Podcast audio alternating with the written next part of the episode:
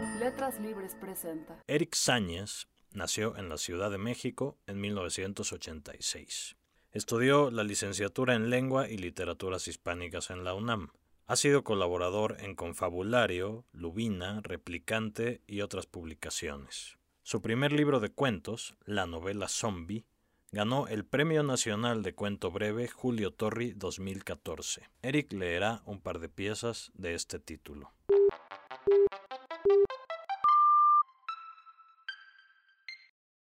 Esto es Primeras Letras, un podcast de letras libres. Montaigne o sobre la actitud de los pájaros de las ciudades. Lo que más me sorprendió fue esa última pregunta. Creo que, al recordar todo lo que los nativos me dijeron, siento que los tres estaban viviendo en un mismo acertijo. Pero tan monstruoso asombro no es obra del pensamiento, sino de la locura que es vida en esa gente. Me rehúso a creer que lo que ese hombre me dijo sea más que una pesadilla que quiso sembrar en mi alma. He aquí que detallo lo que me dijeron los caníbales sobre su llegada a nuestras tierras. Al plantarse sobre el muelle, el caníbal más sagaz miró el lodazal, olió su antigüedad extraordinaria y su corrupción de varios días. Por algún motivo, este hecho, insólito para un hombre que nunca había visto que la tierra se pudriera sin razón en la costa, no lo sobresaltó. Más bien le causó curiosidad, me dijo. Vio las casas y los caminos como un monolito interminable. Según él, nuestras aves no vivían más que en espera del accidentado que dejase caer un pescado o un pan, como si su agilidad se hubiese transformado en paciencia o como si su agilidad fuera la rapacidad. Lo vi triste entonces. Lo primero lo atribuyo a la inmundicia que es de común ver en los muelles y que el salvaje reprochó, ignorante del comercio y de los menesteres de la navegación civilizada. A lo segundo, solo puedo agregar que tal deslumbramiento ante nuestra superioridad arquitectónica me hizo sonreír. La tercera observación, sobre la actitud de los pájaros de las ciudades, me dejó desconcertado. De algún modo, la vida del reino les ha parecido más cómoda y, en cierta medida, ha medrado su natural modo de alimentarse y sobrevivir. Francamente, nunca lo había meditado. Por eso al caníbal, que era más oscuro y quieto, lo recuerdo no por estas señas, sino por ser, a mi modo de pensar, el más sagaz, aunque también el más asustadizo de los tres. Los marinos fueron sustituidos por hombres cubiertos con pieles lampiñas. No parecían sacerdotes, más bien eran guerreros afeminados. Traían armas, pero su forma de portarlas e incluso su paso estaban calculados como andan las bestias que se saben observadas por una fiera o un cazador. El orden jerárquico del navío se trastocaba en tierra firme. Los hombres al mando, cada vez más frágiles, solo parecían más plenos, no más fuertes o hábiles que sus gobernados.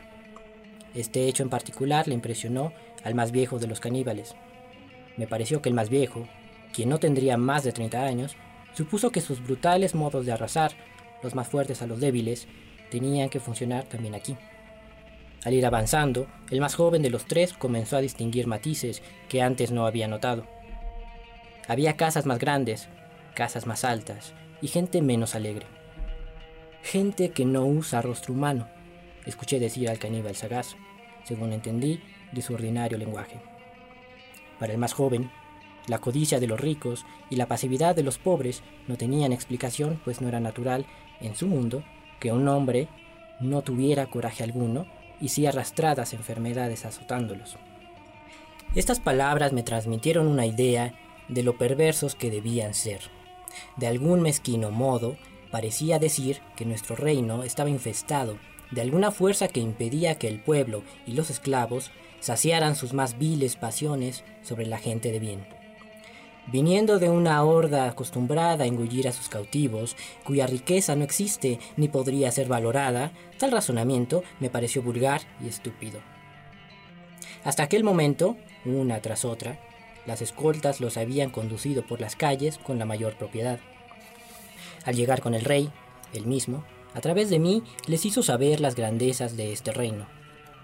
Desde las torres de palacio, los tres salvajes pudieron mirar la vastedad del dominio de su majestad, después de lo cual me mandó preguntarles qué habían notado más asombroso de nuestro mundo. El hombre mayor miró al rey con frialdad, que no con descaro.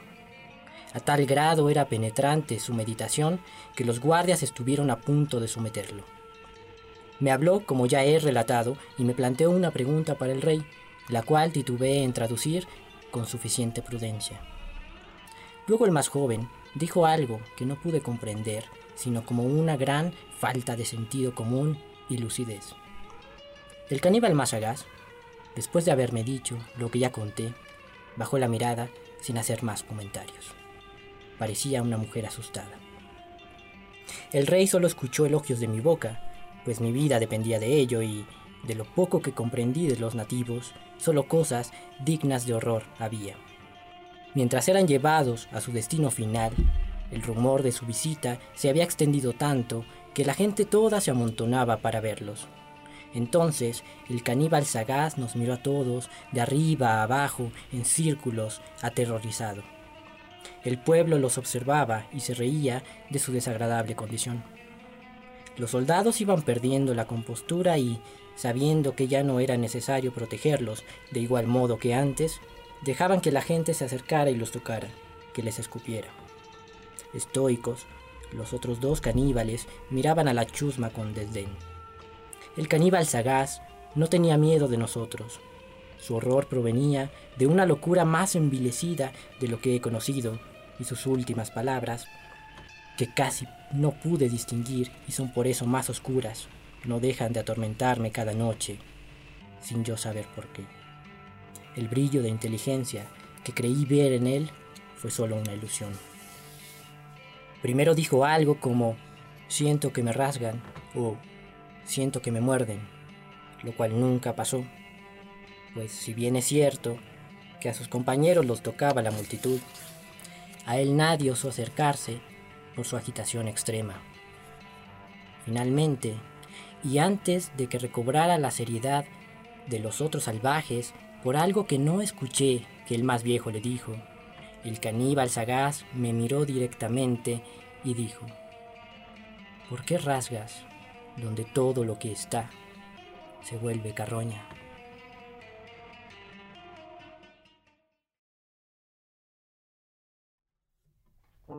Pinche dimensión desconocida. La última clase, 9.15 pm. Los camiones dejan de pasar.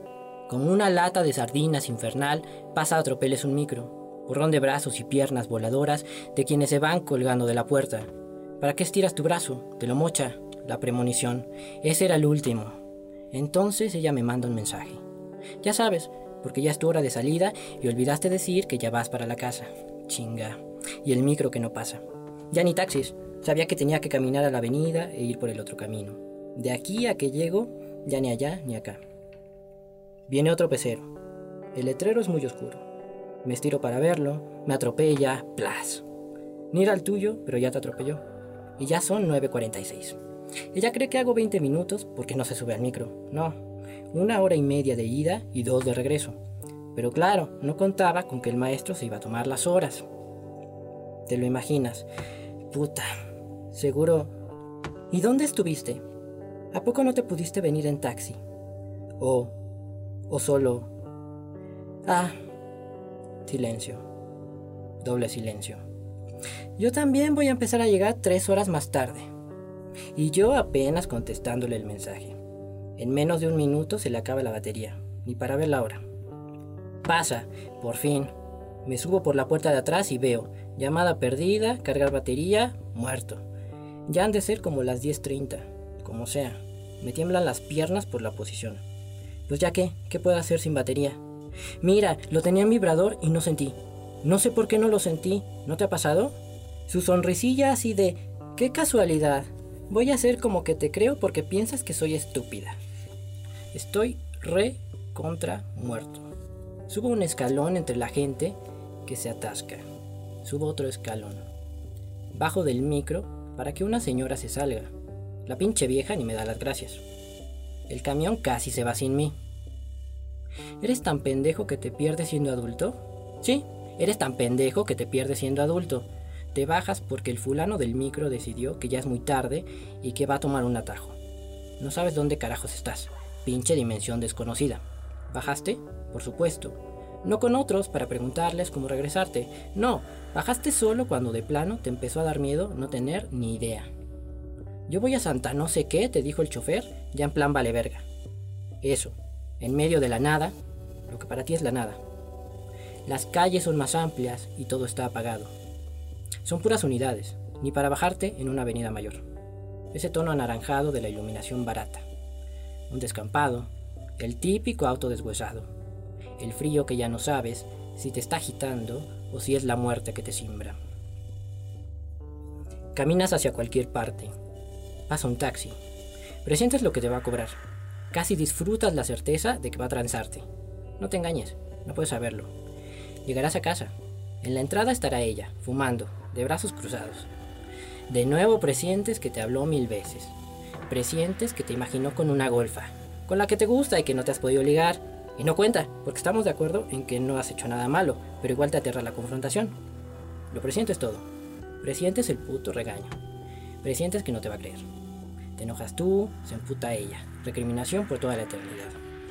Casi me dan ganas de decirle, no hice nada. Ojalá, Fin de todo, bye, te corre, la pinche friega de rogarle, recriminación por toda la eternidad. Pero ni siquiera porque, para colmo, estás muerto. El microbús, sangre embarrada, cese de las funciones vitales. Pero tú quién sabe cuánto tiempo llevas cagándote del miedo de enfrentar ese conflicto, el de verdad, el de lo nuestro se ha acabado. El taxi frena, bajas. Estás en la otra esquina de la madrugada Sientes náuseas. Te has sentado en la banqueta. Todo está en calma y lo presientes. No volverá a pasar un auto. No volverá a pasar el tiempo. No dejas de temblar. Ella quiere que le avises que todo salió bien y está esperándote. Ahora sí. Ahora sí, ya en serio.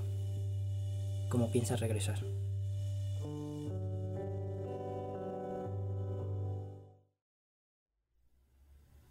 Muchas gracias, Eric, por esta lectura. Empecemos por lo más básico.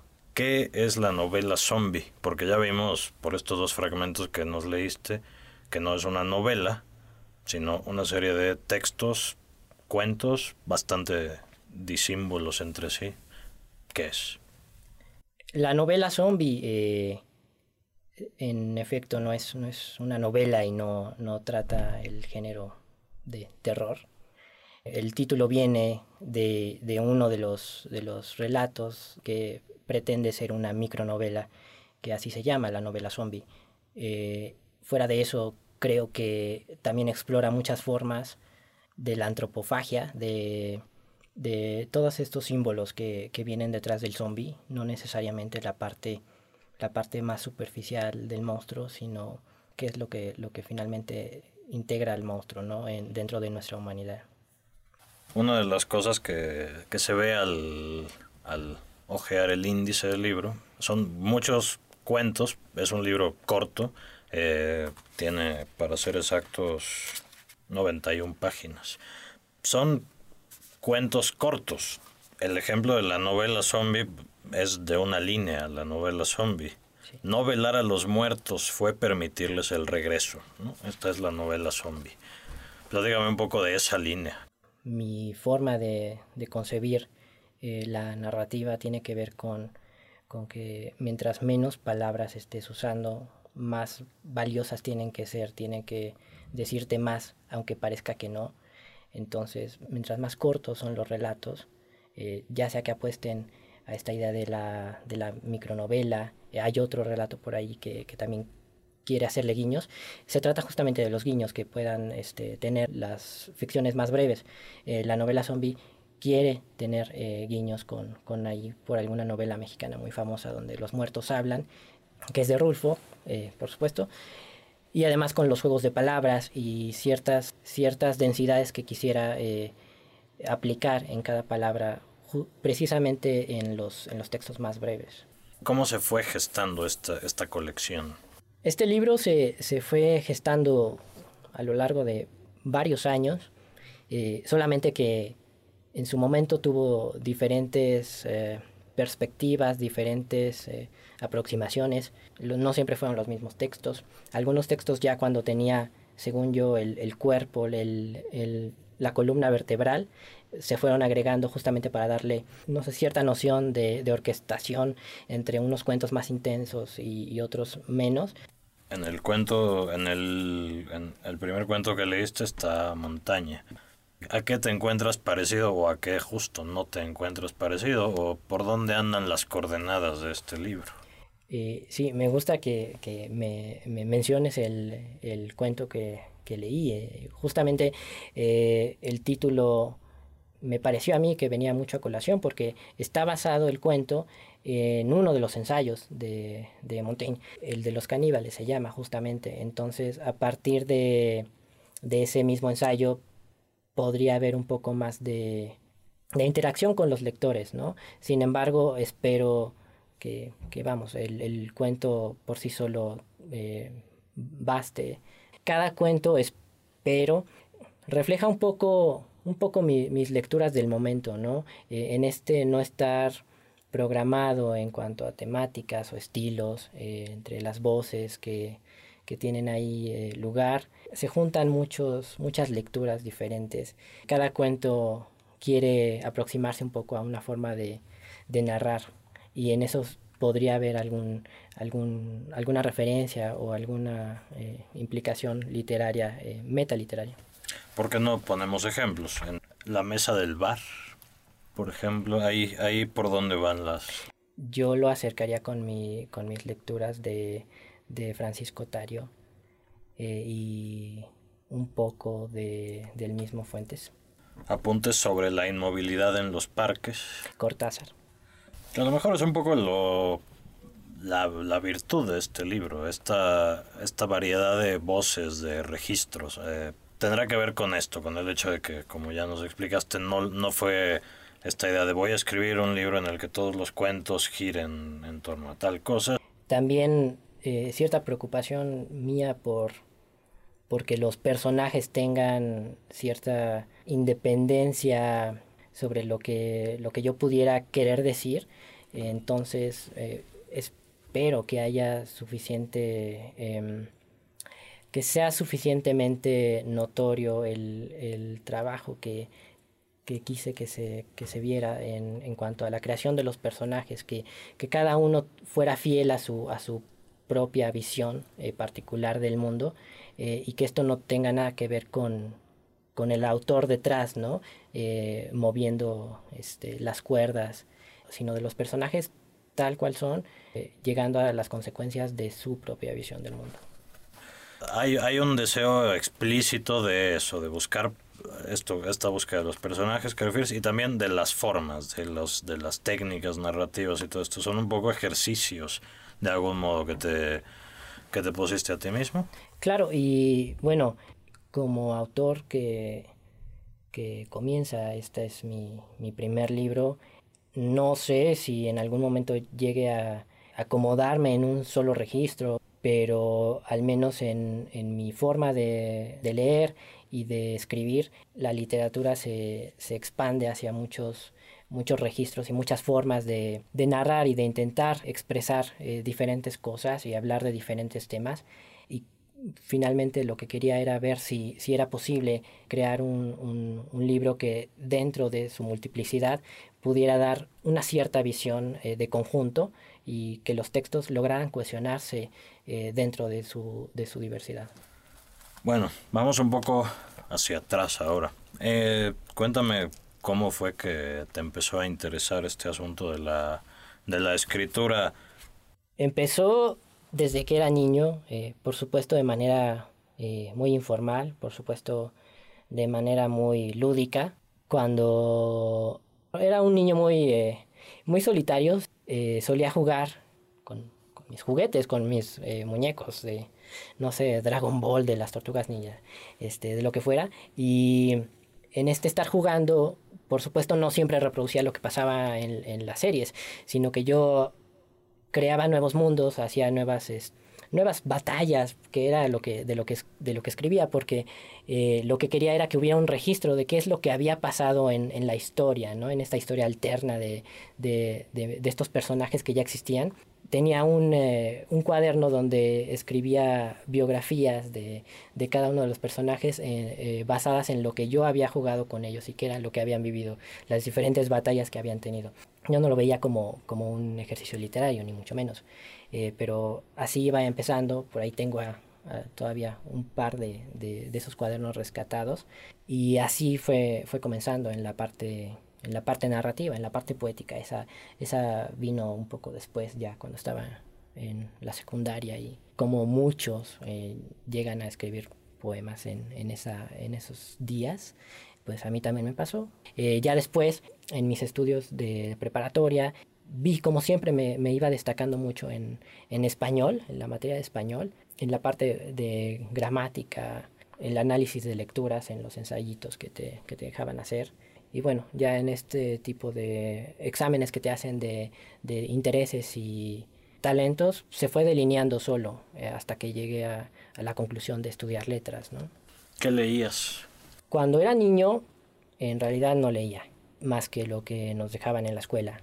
Eh, yo era un niño de, de, ver la televisión, en mi, en mi casa no había este tipo de, de estímulos. Eso se fue dando eh, más bien con el tiempo.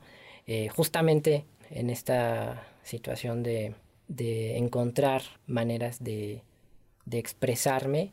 Fui conociendo los libros, iba agarrando libros aquí o allá donde, donde veía y normalmente eran clásicos. No, a mí no me tocó leer libros para, para niños, ahora me gustan mucho, justamente eh, tratando de, de, nutrir un poco a ese, a ese niño que, que, no, que no tuvo este, muchos alicientes para ser escritor y sin embargo terminó siéndolo. El haber estudiado letras te dio, ¿qué te dio eso en términos de la escritura? Algunas uh, frustraciones, yo, yo diría. Eh, para un eh, alguien interesado en la literatura está, está perfecto, siempre y cuando no tengas el impulso creador, si no te vas a sentir un poco desprovisto de, de educación, de educación para escribir.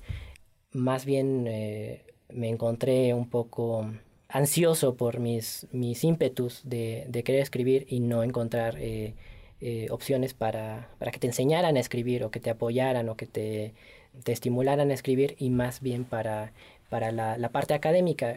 Actualmente estás trabajando en algún nuevo proyecto, en algo que nos puedas contar. Por el momento he escrito una, una novela y varios poemarios que como el mismo libro de cuentos no, no han encontrado su, su, salida editorial. Entonces, bueno, siempre hay algo en lo que uno está eh, trabajando y mientras esto no salga a flote, habrá que seguir trabajando en eso y van surgiendo eh, proyectos distintos.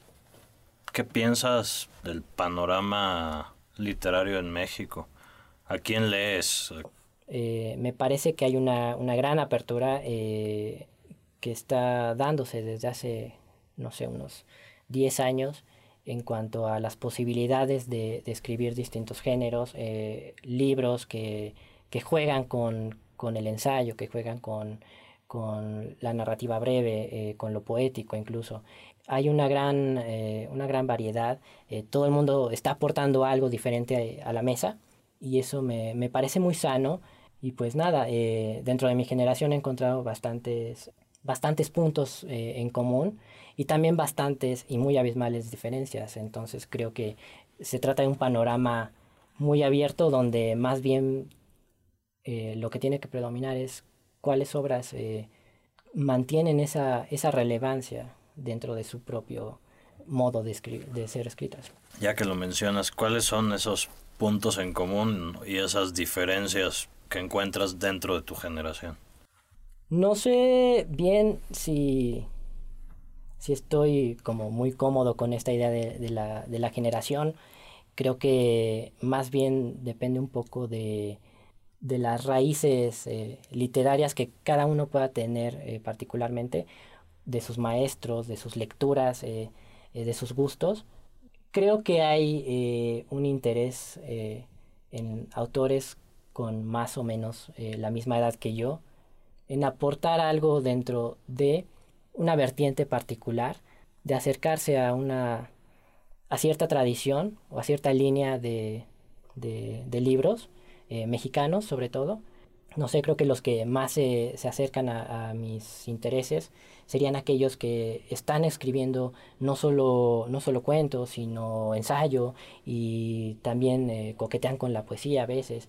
Me gusta que haya autores que no se sienten dentro de una categoría eh, que no se sienten fácilmente parte de, de, un grupo o de una tendencia, de una moda, y que están buscando siempre cosas diferentes. Pues muchas gracias Eric por, por venir, por esta lectura, por esta plática. Muchas gracias a, a ustedes por, por invitarme y por tenerme aquí. Esto fue Primeras Letras, un podcast de Letras Libres.